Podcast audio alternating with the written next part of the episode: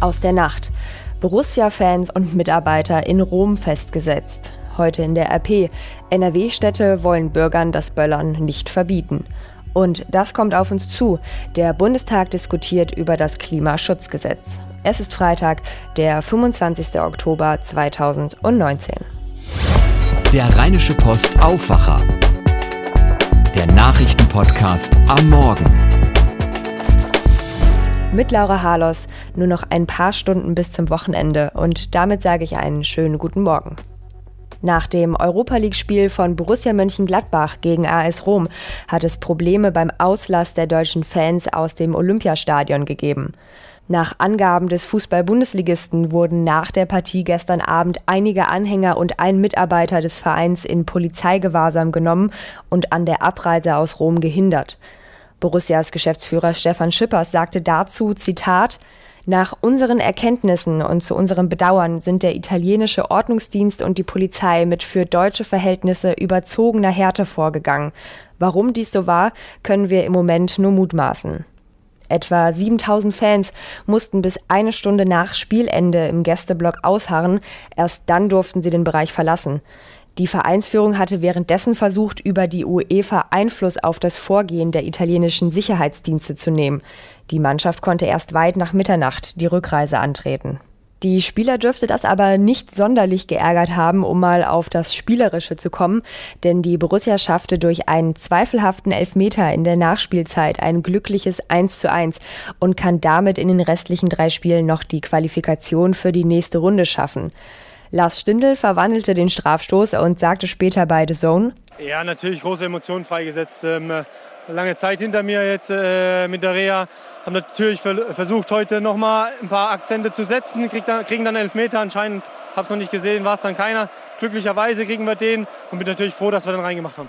In den weiteren Europa League-Spielen mit deutscher Beteiligung gewann Eintracht Frankfurt gegen Lüttich mit 2 zu 1. Der VfL Wolfsburg spielte gegen Gent ebenfalls unentschieden. Hier gab es ein 2 zu 2. Schauen wir auf weitere Themen aus der Nacht. Jugendliche dürfen künftig schon mit 15 Jahren Moped fahren, zumindest wenn ihre Heimatbundesländer dem zustimmen. Der Bundestag machte heute Nacht den Weg dafür frei. Damit sinkt das Mindestalter für den Mopedführerschein von derzeit 16 Jahren auf 15. Ob diese Option auch tatsächlich genutzt wird, muss aber jedes Bundesland für sich selbst entscheiden. In den ostdeutschen Ländern gab es bereits entsprechende Pilotversuche. Ziel ist es dabei, die Mobilität von Jugendlichen im ländlichen Raum zu verbessern. Mopeds sind leichte Kleinkrafträder und maximal bis zu 45 km/h schnell sprechen wir über das große Top-Thema heute in der Rheinischen Post. Die Deutsche Umwelthilfe will in 98 Städten, darunter 26 in NRW, das Silvesterfeuerwerk wegen der hohen Luftbelastung verbieten. Diese Meldung ist jetzt schon zwei Tage alt. Wir haben das aber mal zum Anlass genommen und eine Blitzumfrage in den betroffenen NRW-Kommunen gemacht. Das Ergebnis?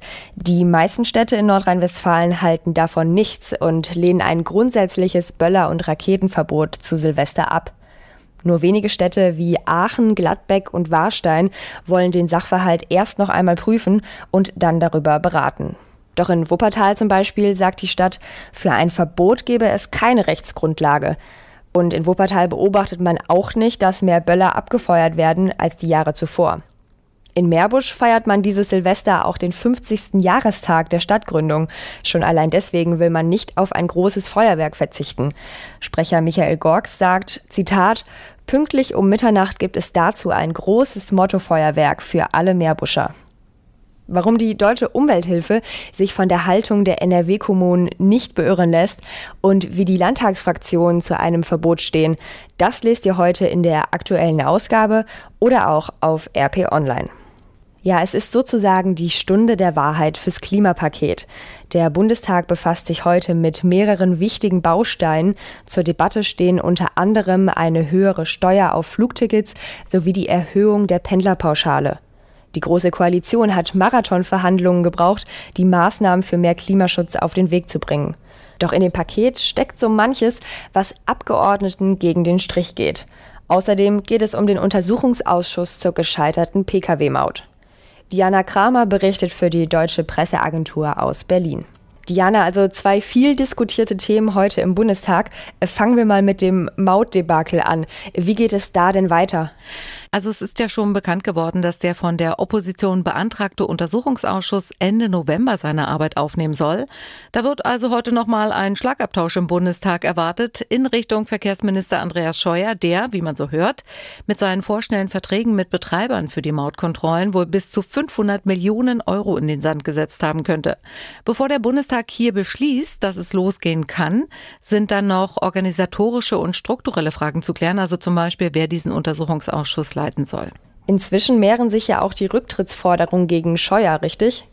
Ja, sowohl von den Grünen als auch von den Linken gibt es da ganz klare Aussagen. Stefan Kühn von den Linken zum Beispiel sagt, Scheuer hat mit öffentlichem Geld gezockt und sich verzockt. Dafür kann es nur eine Konsequenz geben, nämlich Rücktritt.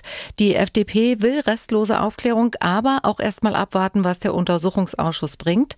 Scheuer selbst beteuert bisher keine Fehler gemacht zu haben. Er weist alle Vorwürfe weiterhin zurück. Auf der Tagesordnung im Bundestag steht auch der Gesetzentwurf zum Klimaschutzgesetz der Bundesregierung. Ja, genau. Also man hat ja irgendwie das Gefühl, dass es seit Monaten gar kein anderes Thema gibt und alles längst durch wäre.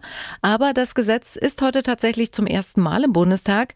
Bisher hat sich ausschließlich das Kabinett damit befasst und den Entwurf eben jetzt dem Bundestag vorgelegt.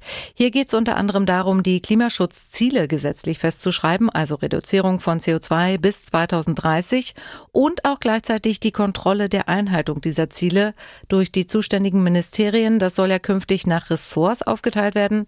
Also, dass das Agrarministerium zum Beispiel in Sachen Klimaschutz für die Landwirtschaft zuständig ist und nicht mehr das Umweltministerium für alle Bereiche die einzige hohe Instanz ist.